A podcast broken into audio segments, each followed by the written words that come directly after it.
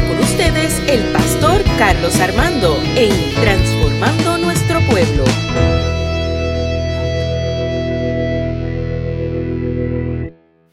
Dios le bendiga más a la iglesia y siempre decimos que es la más alegre de Caguas. La iglesia evangélica unida de Caguas, nuestra iglesia, una gran familia. Nuestra iglesia, una gran familia. Qué bendición. Yo vengo desde Ceiba. Estuve predicando esta mañana en Ceiba. Y les voy a contar mi osadía. Estoy sin luz desde el viernes en la madrugada. Así que todo lo que tenía planificado para repasar y leer y todo eh, se complicó. Eh, pero Dios ha sido bueno. Dios ha sido bueno, aunque estemos sin luz, Dios ha sido bueno y Dios siempre respalda. Así que pudimos llegar sin planchar, pudimos llegar a Ceiba. Y así mostró venimos también para acá, pero venimos a gozar en el Señor. Amén. Usted no se va a dar cuenta de mi camisa estrujada, ni nada de eso. Porque se va a enfocar en la palabra del Señor. Amén. El tema de hoy es los resucitó juntamente con Cristo. Y quiero que lo repita conmigo. Los resucitó juntamente con Cristo. Y no voy a utilizar ningún evangelio, voy a utilizar a Colosenses capítulo 3. Usted sabe que el calendario litúrgico nos da los evangelios, nos da unas cartas y nos da un libro del Antiguo Testamento, un salmo. Pues quise usar una de las epístolas, una de las cartas, a Colosenses capítulo 3 de 1 al 4, cuando lo tenga, dígame. Saludamos a los que nos están viendo por Facebook. Ahí está nuestra hermana Aiza, esposa de Miguel, siempre pendiente. Así que saludamos a Aiza. Todavía no tenemos una buena cámara, Aiza, tenemos ahí pendiente ya mismo, pero ella lo está viendo toditos ahí desde la cámara ayer. Colosenses capítulo 3, de 1 al 4. Y yo creo que la iglesia católica, el Padre Nuevo, como nosotros hicimos cultos todo como un mes allá, él dice, ahora yo le voy a poner un culto aquí para que me escuchen a mí, dice él. Pero es una broma. Parece Padre buena gente. Así que Colosenses capítulo 3 del 1 al 4 dice, Dios le dio, les dio nueva vida, pues los resucitó juntamente con Cristo. Por eso dediquen toda su vida a hacer lo que Dios le agrada. Piensen en las cosas del cielo, donde Cristo gobierna a la derecha de Dios. No piensen en las cosas de este mundo, pues ustedes ya han muerto para el mundo y ahora, por medio de Cristo, Dios les ha dado la vida verdadera. Cuando Cristo venga, también ustedes estarán con Él y compartirán su gloria su gloriosa presencia. Señor, en esta mañana te damos gracias. Gracias por tu palabra, por tu amor infinito y por tu bondad. Que esta palabra predicada sea de edificación para tu pueblo. Que salgamos transformados por tu Espíritu Santo, Señor. Así lo declaramos, como declaramos la canción pasada. Que así como tú te levantaste con poder, nos levantaremos también juntamente contigo, Señor. En el nombre de Jesús oramos. Amén. Amén. Amén. Se puede sentar en esta mañana. Hoy celebramos uno de los eventos más importantes en la historia. La resurrección de Jesús marca un antes y marca un después. Un antes donde la vida no tenía sentido, donde el mismo sector religioso había interpretado sus formas de cómo agradar a Dios.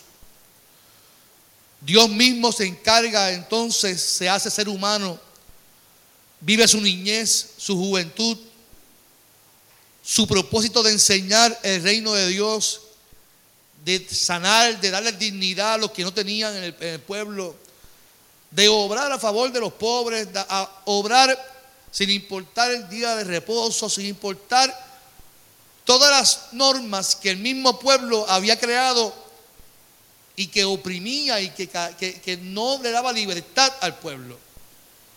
Y cada paso del maestro tenía un propósito, cada palabra tenía una enseñanza, cada acto que, hacía o ejecutaba lo llevaba a su muerte.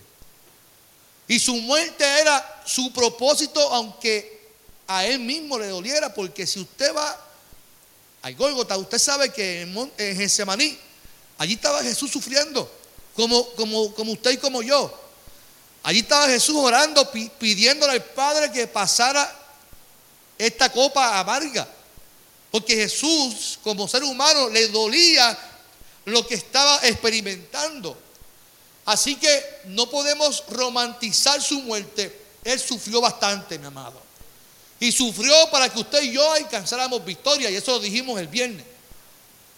Sufrió para que usted y yo alcanzáramos salvación. Y eso es hermoso, eso es maravilloso que no importa cuán, cuán pecador usted se sienta, allí habrá gracia, suficiente en la cruz del Calvario para perdonarnos y amarnos. ¿Cuántos dicen amén en esta mañana? Su asignación era sufrir, era llevar las cargas de la humanidad en ese madero. Y eso lo recordamos el viernes.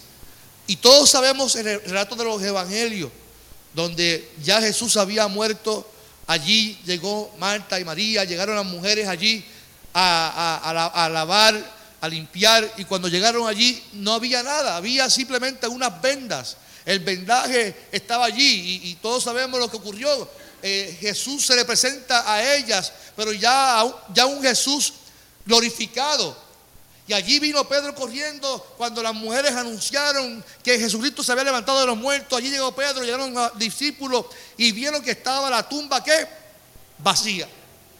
Y qué bueno que fueron allí y se dieron cuenta, pero no habían visto todavía a ese Cristo glorificado.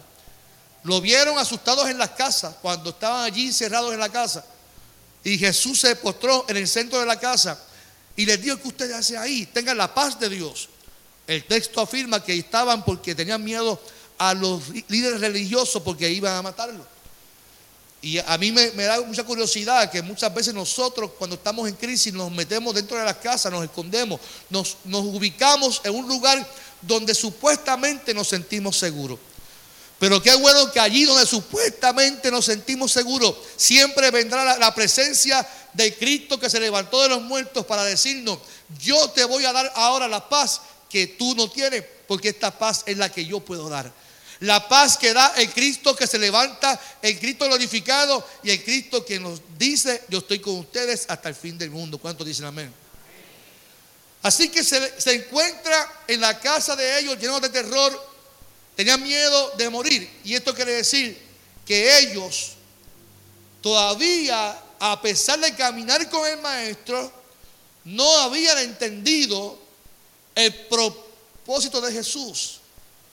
No habían entendido su propósito de su muerte ni de su resurrección. No habían entendido cómo tenerle miedo a la muerte si ya Jesús había muerto para que tuvieran paz. ¿Cómo encerrarme en una casa lleno de terror si voy al, sepulcro y estaba vacío? Cuando Jesús se le enfrenta, le ofrece la paz. Les invita a dónde? A salir.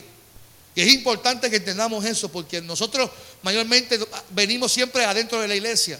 Y Jesús nos invita a dónde? Afuera. Vayan, vayan afuera y anuncien la buena noticia que yo me he levantado, yo vencí la muerte. La iglesia tiene que salir del templo para salir y anunciar la buena noticia que Cristo resucitó. Entonces cuando llegamos a la carta de los colosenses, vemos toda la experiencia de la iglesia, de cómo Pablo la forma y cómo Pablo le escribe a ellos de las enseñanzas falsas que estaban ocurriendo en la iglesia usted y yo sabemos que Cristo, Cristo viene por su iglesia. Usted y yo sabemos que Cristo se levantó de los muertos. Estamos aquí y todos los domingos, todos los domingos nosotros celebramos la resurrección de Cristo. Si a usted le pregunta por qué ustedes celebran los cultos los domingos y no los sábados, porque nosotros los cristianos protestantes celebramos los cultos de, resurrección los domingos. O sea que todos los domingos cuando vengamos al templo no venimos a un funeral, no venimos a, a estar tristes, venimos a celebrar la resurrección. El día santo del Señor es el domingo porque venimos a celebrar su resurrección. Pero tradicionalmente se celebra domingo y lo celebramos un día como hoy en la Semana Santa. Y toda enseñanza que vaya en contra de eso debe de ser echarla afuera, no, no recibirla en nombre del Señor. Y en los colosenses había gente que hablaba bonito, hablaba de alguna manera distinta y entendían que la enseñanza de la resurrección no era correcta. Y comenzaron a enseñar que una, una, enseñanza distinta de lo que Pablo había enseñado de la resurrección, con palabras bonitas. Y Pablo empieza a, a enviarles cartas a los colosenses dirigidas para que entendieran lo importante de la nueva vida en Cristo Jesús por medio de Cristo y de su resurrección. ¿Usted me, entiende? Tenemos que entender que nosotros creemos y nos aferramos a esa resurrección porque por medio de esa muerte y de resurrección tenemos nueva vida en Cristo Jesús. En, en nuestro contexto. Entonces yo me pregunto, en mi contexto, en el siglo XXI, 2023, ¿cómo podemos nosotros negar la resurrección de Cristo? ¿Cómo yo hoy en día puedo negarla? Porque yo puedo decir que creo, pero ¿cómo yo la puedo negar? Yo niego la resurrección cuando mis actos van en contra de lo que creo. Algo que hace Cristo es darme nueva vida por medio de Él. Lo dijimos el viernes. El viernes. Cuando yo me acerco y creo en Él, hay una, una vieja vida que deja de existir y yo muero juntamente con Cristo. Pero cuando yo digo que yo me levanto con Él, es que me levanto con un nuevo nacimiento. El mismo nacimiento que Jesús le dijo a Nicodemo, hay que volver a nacer de nuevo. Nacer de nuevo es una nueva vida que Cristo me da cuando yo me aferro a Él. Pero cuando yo digo que creo en Él, pero mis actos van en contra, yo estoy negando la, la resurrección. Esa vida pasada queda exactamente en el pasado, atrás. Si de labios confesamos que Cristo nos dio nueva vida, pues en mi diario vivir, mis decisiones tienen que basarse no en lo que este mundo dicta, sino en lo que Cristo dictó para nosotros. Él nos da nueva vida. Y esa nueva vida es por medio de Él, no por lo que yo quiera hacer, no por mis placeres, no por lo que me satisfaga, sino por lo que Él destinó para mí. Y nuestra fe en Él nos mueve a tomar las mejores decisiones porque Él quiere que vivamos así.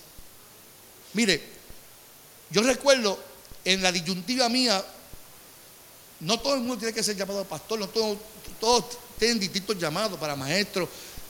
Yo estoy seguro que todos tienen un llamado. Pero ¿cómo yo afino ese llamado que Dios tiene para mí? Si yo pongo mis prioridades por encima que las que Dios tiene para mí. Yo tuve esa misma disyuntiva, joven. Dios me llama a predicar.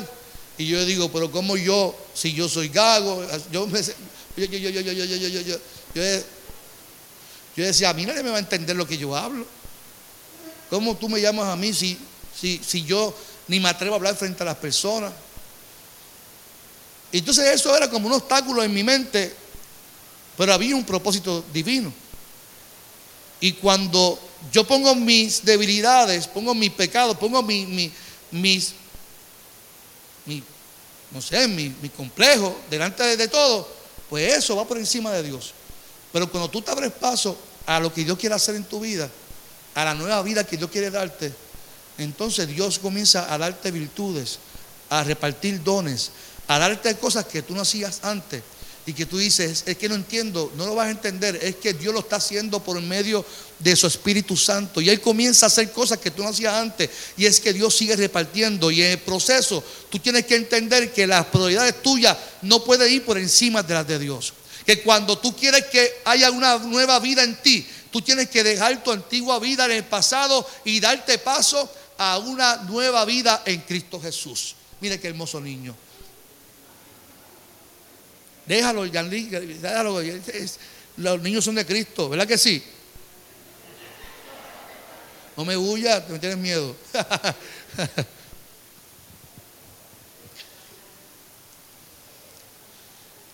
A mí me encanta que los niños, los niños estén en la iglesia, porque así son. Se suben al altar y... Entonces nosotros tenemos que, que nuestras decisiones, nuestras, nuestras opiniones, nuestra vida, ponerla primero en las manos del Señor, porque Él nos quiere dar una nueva vida en qué? En Cristo Jesús. Mire, ¿Con quién me voy a juntar toda la vida? ¿Con quién formaré mi familia? ¿Qué tipo de trabajo haré? Si llevarme esto del trabajo está bien. Si fornicar con mi pareja está bien. Si, tomar licor en exceso está bien. Si comer en exceso está bien. Si meterme drogas está bien. Si hablar mal del prójimo está bien. Si enojarme con mi familia está bien. Si ser infiel a mi pareja está bien. Todas esas preguntas tiene que usted decidir antes de actuarla. Y puedo seguir con el listado. El asunto es que cada decisión nosotros tenemos el poder de tomar la mejor decisión, pero que es la más que nos va a costar. La mejor decisión es la más que nos va a costar. ¿Quiere coger la ofrenda también ahora? Voy a poner a él y a mi hijo que están diáconos. Ya, ya mismito los pongo de La decisión más importante es la más que le va a costar a usted. Por ejemplo, cuando Dios me llama a ser pastor, escuche bien lo que le voy a decir. Me llamó a ser predicador, pero ser pastor no es lo mismo. Predicar es una cosa, ser pastor es otra cosa.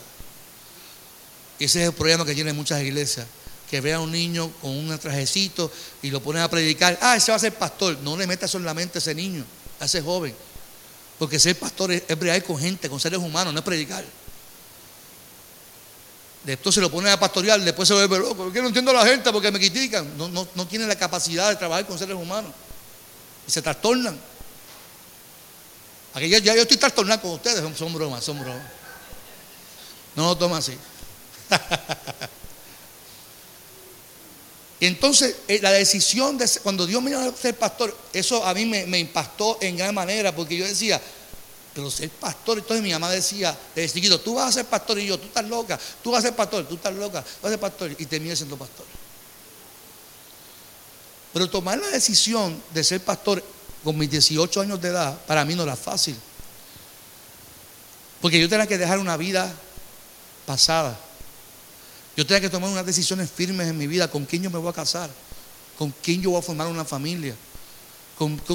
yo no quería tomar decisiones a la ligera, porque eso al fin y al cabo me va, a repercutir en mi llamado, en mi ministerio. Y toda decisión que usted tome hoy tiene que tomarla basada en la nueva vida en Cristo Jesús. Porque si yo creo que Cristo resucitó, mis decisiones tienen que ser basadas en eso. Si yo creo que Cristo resucitó, que Él murió, resucitó y que Él me da nueva vida, yo tengo que vivir conforme a lo que dice la Escritura, no lo que yo creo que es correcto. Y mis decisiones tienen que ser basadas en eso. Ayer mi mamá decía, tú nunca bebiste, ¿verdad, Carlito? Y yo, no, yo nunca bebí, yo nunca bebí. Y es verdad, nunca bebí, porque mi papá era alcohólico. Y él llegaba borracho. Ah, y entonces yo, veía su comportamiento y decía, yo no quiero eso para mi vida. Mi hermano sí, mi hermano se fue así, escocotado. Yo, yo decidí no beber. Nunca usé droga, nunca fumé, nunca fumé marihuana. Sí, eh, estaba con la gente. Sí, estaba con. Mi mamá me dijo: Un día tú trajiste una, una, gente aquí a casa. Y yo, pero eran mis amigos, May. Los tuve que votar porque en casa se impregnó una, una olor que se fueron todas las dolencias en casa.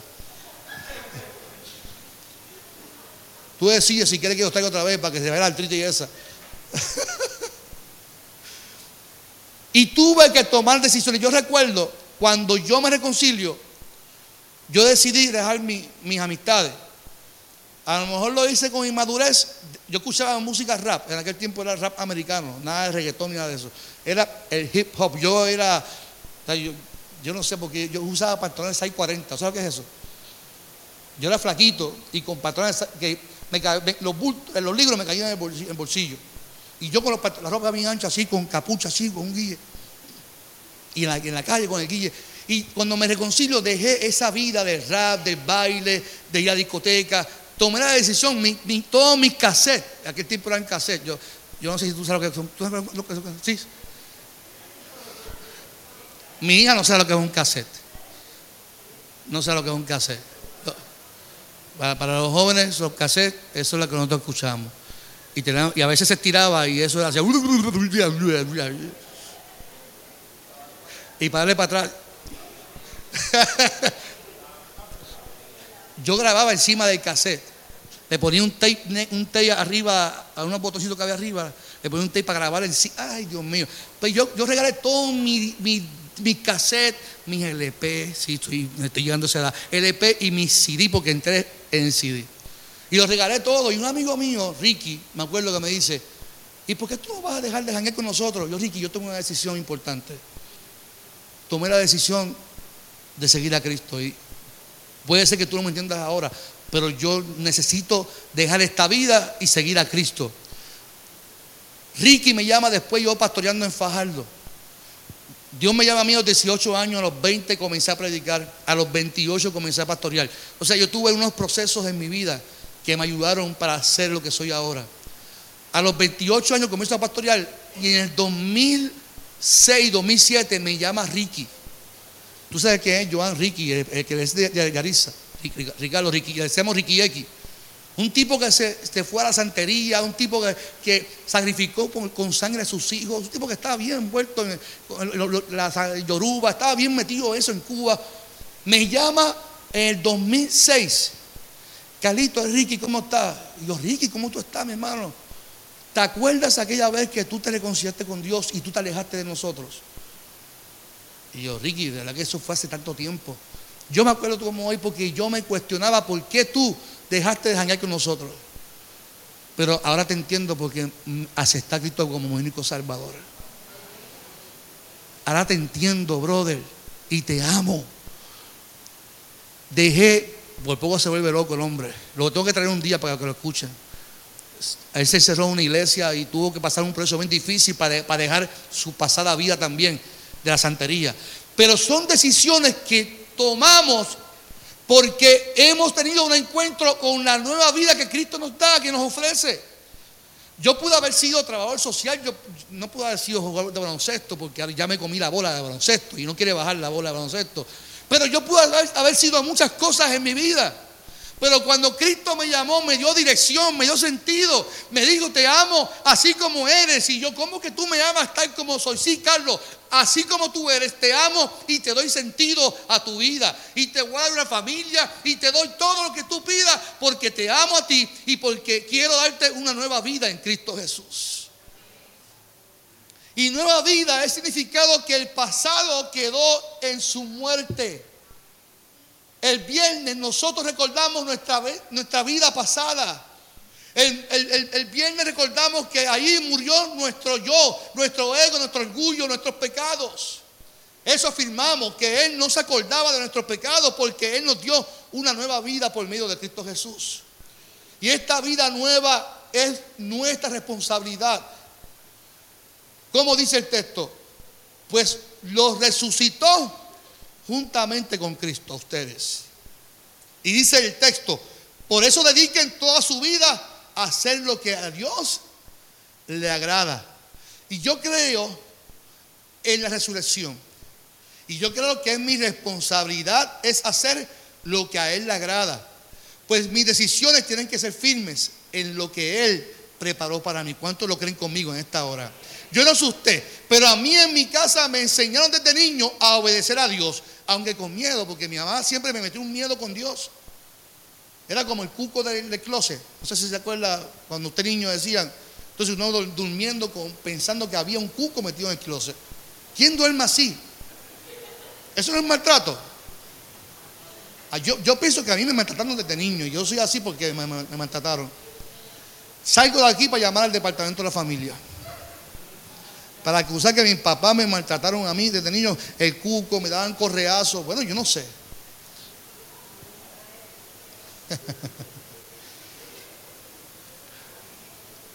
Pero, ok, eso fue desde niño. Adulto entendí ya que no tengo que tenerle miedo a Dios, pero sí debo de obedecerle. Yo no tengo que tenerle miedo al Señor. Yo tengo que obedecer a, Dios. Y obedecerlo no por miedo, obedecerlo porque Él me ama. Mire, siempre tengo que contar algo de mis, de mis hijos. La paternidad es algo similar a lo que Dios hace con nosotros.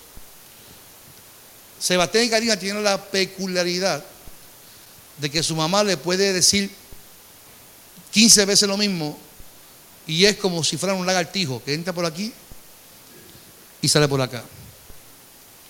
Y Lilian, ya la tercera vez, ya usted la ve tranquilita, mansita, pero ya, ya es. Yo siempre le digo, si me vas a jalar, dame el cuerpo que la gente no lo vea. Los dame el cuerpo que los monetones no se vean, porque me preguntan, ¿qué te pasó? No me caí. Tu esposa Dios. Y Lila me dice, Carlos, llama tú a, a Karina. Y yo, la miro, Karina, a bañarte. Se para y se va. Y me dice, ¿cómo tú lo haces? Yo no sé. Yo no sé. Yo nunca le he dado a mis hijos. Yo no tengo necesidad de darle. Sebastián, dale. Y Sebastián ahora se cree que voy. Le dice a la, mamá, dice, voy. Con dos años le dice que va. No, que vengas ahora, voy. Y yo me paro y le digo, Sebastián, te paras y te vas a bañar. Y Lidia me mira me dice, qué contrario tú eres. Y yo, pero ¿qué culpa tengo yo? Es simplemente, yo lo mando y ellos qué? Obedecen. Dios nos manda a vivir una vida plena en Él. Y que nuestras decisiones no hagamos como Karim Sebastián con su mamá. Que tiene que repetirle lo mismo. Yo no sé si usted fue así con su mamá o si sus hijos fueron así con usted. Pero si usted vivió esa, esa, esa experiencia con sus hijos, ya sabe cómo Dios se siente cada vez que usted toma una mala decisión de no obedecer al Señor. Porque cuando usted ejecuta, usted tiene que ejecutar viviendo la vida bajo la resurrección, porque yo me levanté juntamente con Cristo. Y si yo me reviví con Cristo, mis decisiones de aquí en adelante tienen que ser bajo una nueva vida, no en la pasada. Usted no me diga a mí, no es que Dios me ama así, así yo soy, así me querrá. No, no, no. Él quiere transformar tu mente, transformar tus decisiones. Él quiere transformar tu vida, transformar tu matrimonio. Él quiere que de aquí en adelante tú seas alguien nuevo, porque tienes que vivir la experiencia de la resurrección. Esa nueva vida, aunque es un proceso, no deja de ser drástico y de ser firme. Tiene que ser firme. Observe algo, si resurrección significa volver a la vida, porque eso fue lo que ocurrió. Estaba muerto, resucitó, y eso es lo que celebramos. Cuando usted y yo afirmamos esa resurrección, entonces, estamos afirmando que al igual que Cristo, usted y yo estamos levantándonos con ese mismo poder. Y eso fue lo que cantamos en la canción final. Con poder como Él, yo me levantaré. Eso es lo que estamos cantando que como Él se levantó con poder, yo también me levanto con poder. Y celebrar la resurrección es significado de que por medio de Cristo no es por lo que usted y yo podamos hacer. Lo dijimos el viernes. Usted puede hacer sacrificio, usted puede presentar dinero, usted puede presentar su caballo, su perrito, lo que usted quiera. Sacrifique lo que usted quiera en su vida. Eso no será suficiente y mayor peso que lo que Cristo entregó por usted. Cristo es el medio. Y yo estoy viviendo una nueva vida, no por lo que yo puedo hacer, sino por lo que Cristo hizo en mí y en ti. ¿Cuánto dicen amén?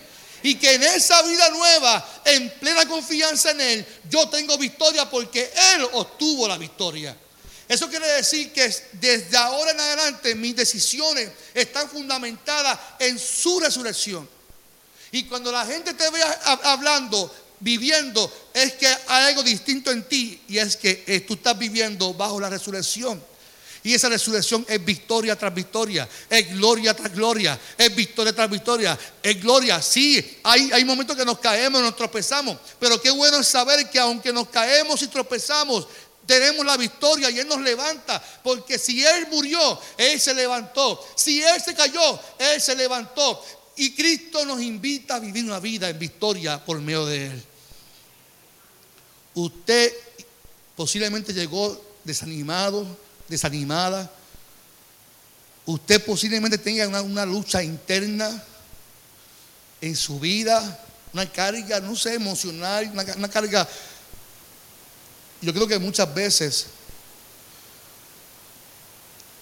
nosotros tenemos luchas con nosotros mismos y le, queremos esa, esa lucha a otras personas. Y nosotros tenemos que dejar las cargas, aprender a dejarlas en la cruz de Calvario. Me explico. Si yo entro por esa puerta, yo no puedo salir tal como yo llegué a esta iglesia. Yo recuerdo la primera vez que yo vine a la iglesia ya reconciliado con Dios en Villa Prada me impactó el hecho de que nadie me juzgara como yo fui. Me impactó que me recibieron con tanto amor que me quedé. Me impactó que, me quedé tanto que, que crecí, que caí, que me levantaron, que me enseñaron, que me corrigieron, que me abrazaron. Y todo eso me llevó a entender la resurrección de Cristo y que nosotros tenemos la responsabilidad de vivir una vida amando, bendiciendo a la gente, porque yo no puedo salir de como yo llegué, porque tengo que aprender a dejar las cargas en la cruz del Calvario, porque si yo las dejo en la cruz del Calvario, es allí donde obtengo mi victoria. Las mayores victorias no son peleando, y hay gente que vive peleando, hay gente que pelea hasta solo, yo no sé. Yo recuerdo cuando mi mamá entró en la etapa de la, la menopausa menopausia. Es una etapa bien difícil en la mujer y se había jubilado la misma vez.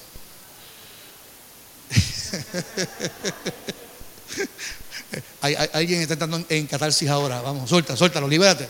Libérate de eso, Evelyn, suéltalo. y yo recuerdo, y, ella, yo me relajo, mi mamá le gusta que yo vaya a mi casa porque yo le pego bien a todo el mundo.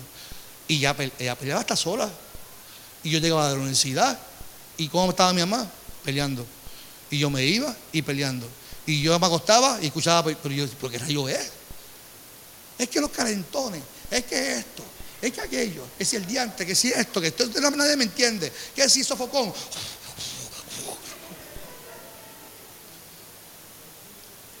Entonces, como los, hombres no somos mujeres, pues, hay que entenderla. Ah, pero entonces pelea sola. Hay que entenderla. Uno no puede irse a pelear con, una, mujer que está en esa etapa de su vida. No, mire, hombre que me escucha, no pelee con una, no discuta, déle la, razón. Aunque esté equivocada, déle la, la razón. Robert, Robert, déjate llevar. No pelee, dígale sí, mi amor. Después, cuando se le vaya el calentón, dígale, mi amor, pero es que ahí puede ser que, que afloje un poquito.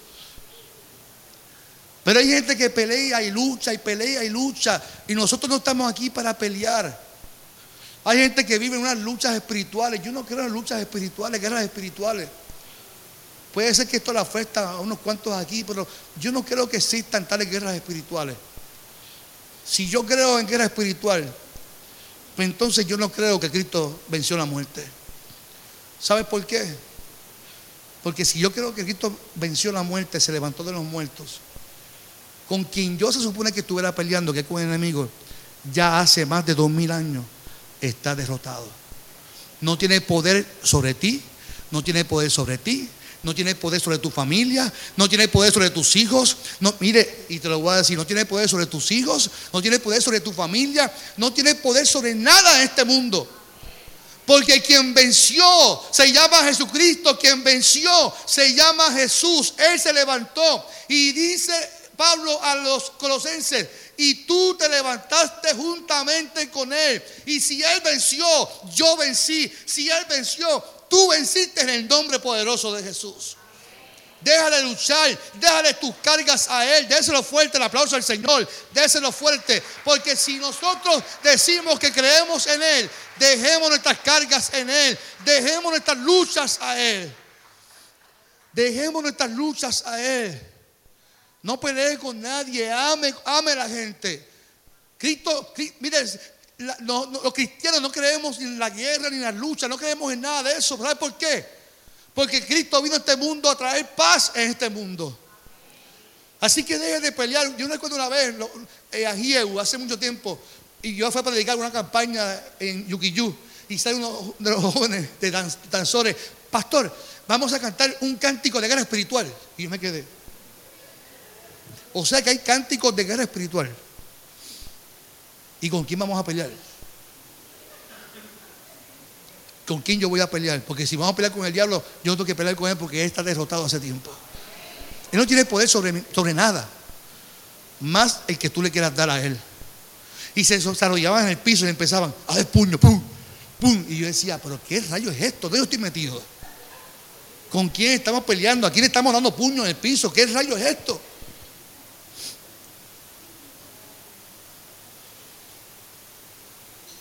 ¿Cuál sería entonces el consejo del texto? Ya estoy terminando, me faltan cinco minutos. ¿Cuánto me dan cinco? ya, no, ya, no, ya no caen, ya no caen. Pero si pregunto, me dan cinco minutos, ¿verdad que sí? Amén. ¿Me dan cinco minutos? Ah, hermana Carmen me da cinco minutos. Tengo cinco minutos. ¿Alguien más me da cinco minutos, por favor? Tengo diez minutos ya, por lo menos. Gracias. ¿Cuál, entonces sería el consejo?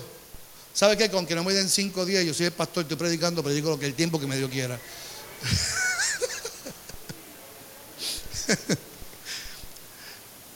¿Cuál es el consejo que Pablo le da a los colosenses?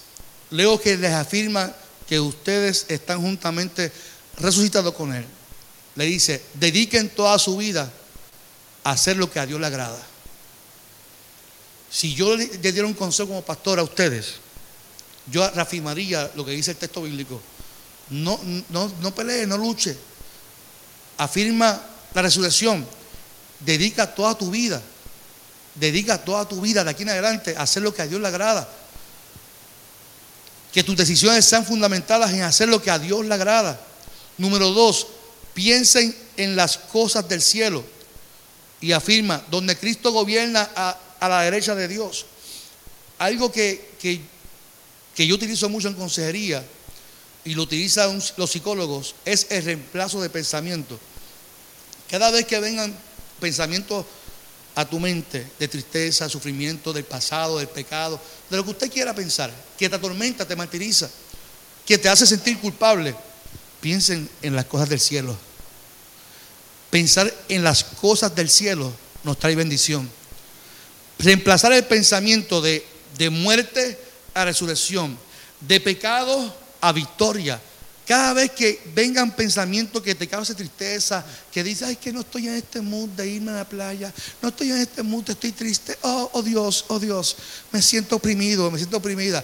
Pues piensa en las cosas del cielo, levántate, levanta tu mirada, ponte firme, sal de tu casa, disfruta la vida.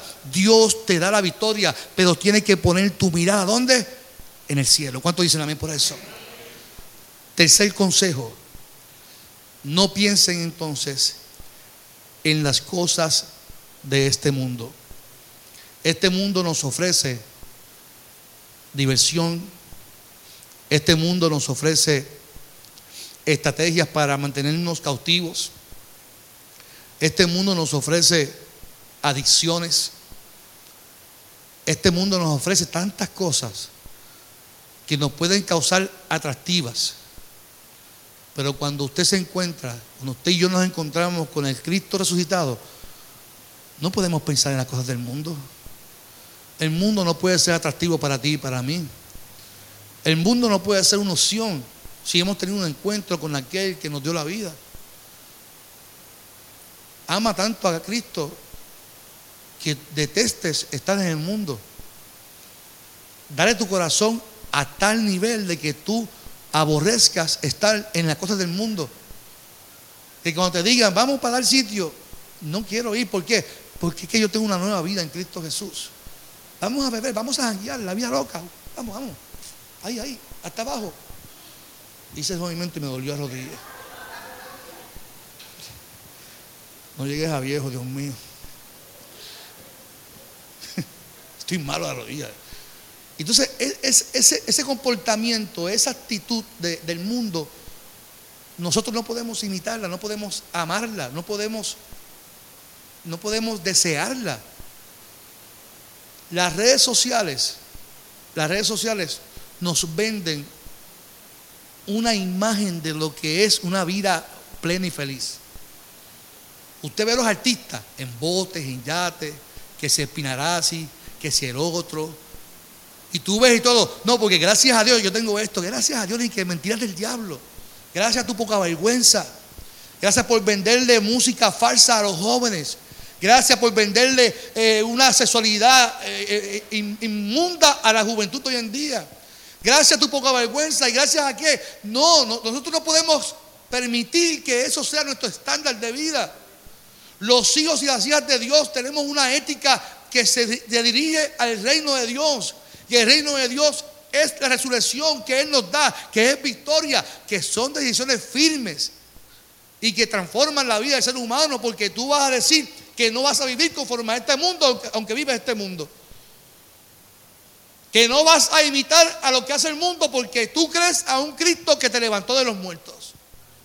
Que tu vida pasada la dejaste en el pasado y que de hoy en adelante eres nueva criatura en Cristo Jesús. Y cuando te invite, vamos para jangueo, yo, yo, no, yo no anhelo eso. No anhelo, no deseo estar ahí.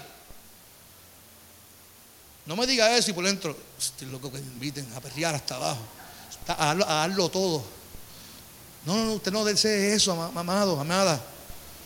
No desee estar en el mundo, no desee, no desee estar fuera de la iglesia, no desee eh, dejar de congregarse. Ame, no piensen en las cosas de este mundo. Amen la iglesia, amen la obra, amen la obra de Dios, amen lo que Dios siga haciendo en usted.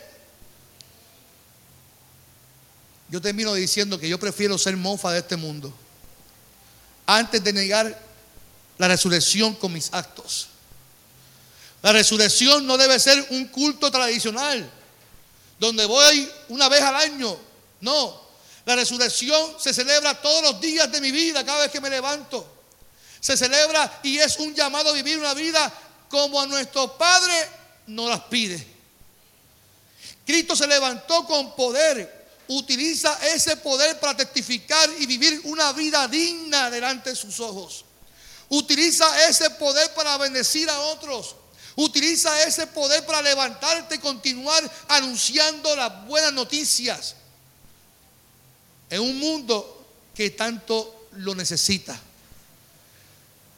Y si hay un vecino, hay una vecina, hay alguien que te vas a encontrar en el camino que necesita nuevas, nuevas esperanzas. Nuestro lenguaje tiene que cambiar en la resurrección. Mire, ¿y cuánto termino? ¿Cuántas veces ella hizo eso, Amanda?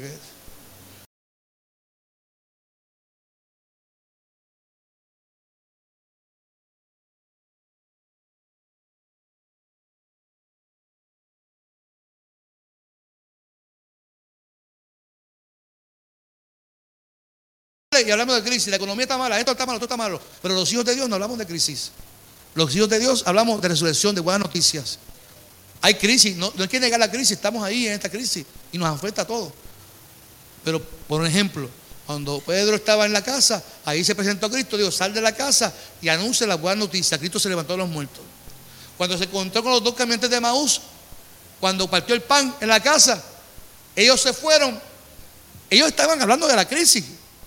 Jesús se los encontró hablando de qué? De la misma muerte. Y Jesús allí con ellos, y yo, ¿no, supiste que mataron? Y, eh, de mí están hablando estos dos cabezones. Su lenguaje era crisis, crisis. Y cuando ellos se dieron cuenta que quien estaba allí con ellos era Cristo, su lenguaje cambió. Yo me he dado cuenta que cuando a mí me diagnosticaron artritis, yo a todo el mundo, tengo artritis, tengo artritis. Faltaba que yo me pusiera aquí tatuado aquí, tengo artritis. Me afectó tanto emocionalmente que me limitara el dolor que sentí en los huesos. A todo el mundo, tengo artritis, iba a comer, tengo artritis. En todos lados para yo parte la artritis esa. Pero cuando uno se encuentra con Cristo y Dios hace la obra, comienza a hablar otra cosa que no es artritis, ahora es la rodilla, Pero ya mismo, ya mismo cambió. A lo que voy, nosotros vivimos un tiempo de crisis, vivimos tiempos difíciles. Y tenemos que encontrarnos con ese Cristo y salir a anunciar algo distinto a lo que este mundo nos está dictando. La iglesia tiene que testificar que estamos resucitados juntamente con Él.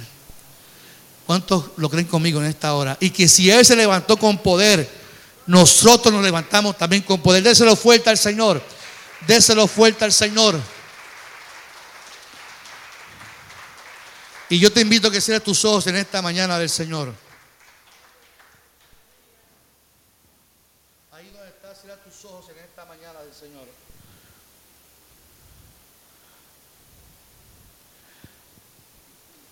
Cierra tus ojos en esta mañana. Y yo te invito en esta hora, si tú quieres presentar alguna petición delante del Señor, si tú quieres presentar tu vida delante del Señor,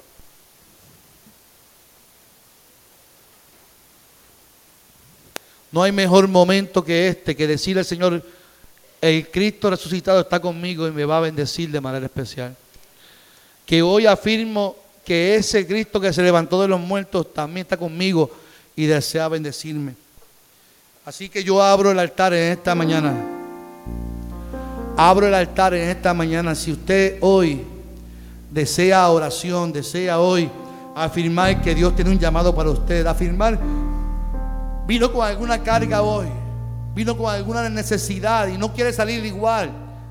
Hoy es un buen día para afirmar que aquí está la presencia del Señor y que Él desea transformar su crisis en bendición que no es tiempo de pelear, que no es tiempo de luchar, es tiempo de, darle gracias al Señor y rendir nuestro corazón al Señor que Él murió por nosotros.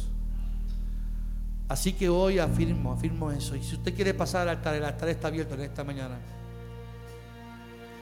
El altar está abierto en esta mañana para ti.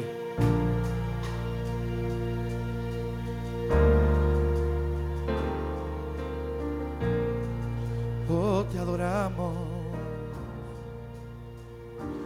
recordaré aquella cruz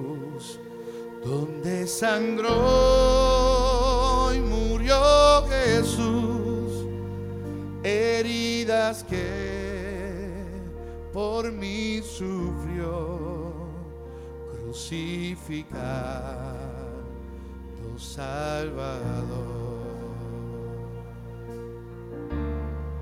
conmigo. Su cuerpo envuelto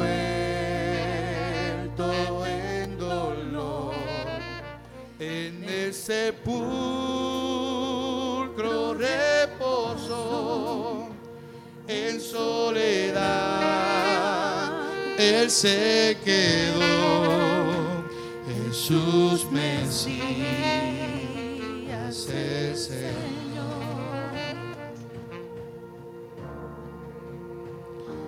Alabaré al Señor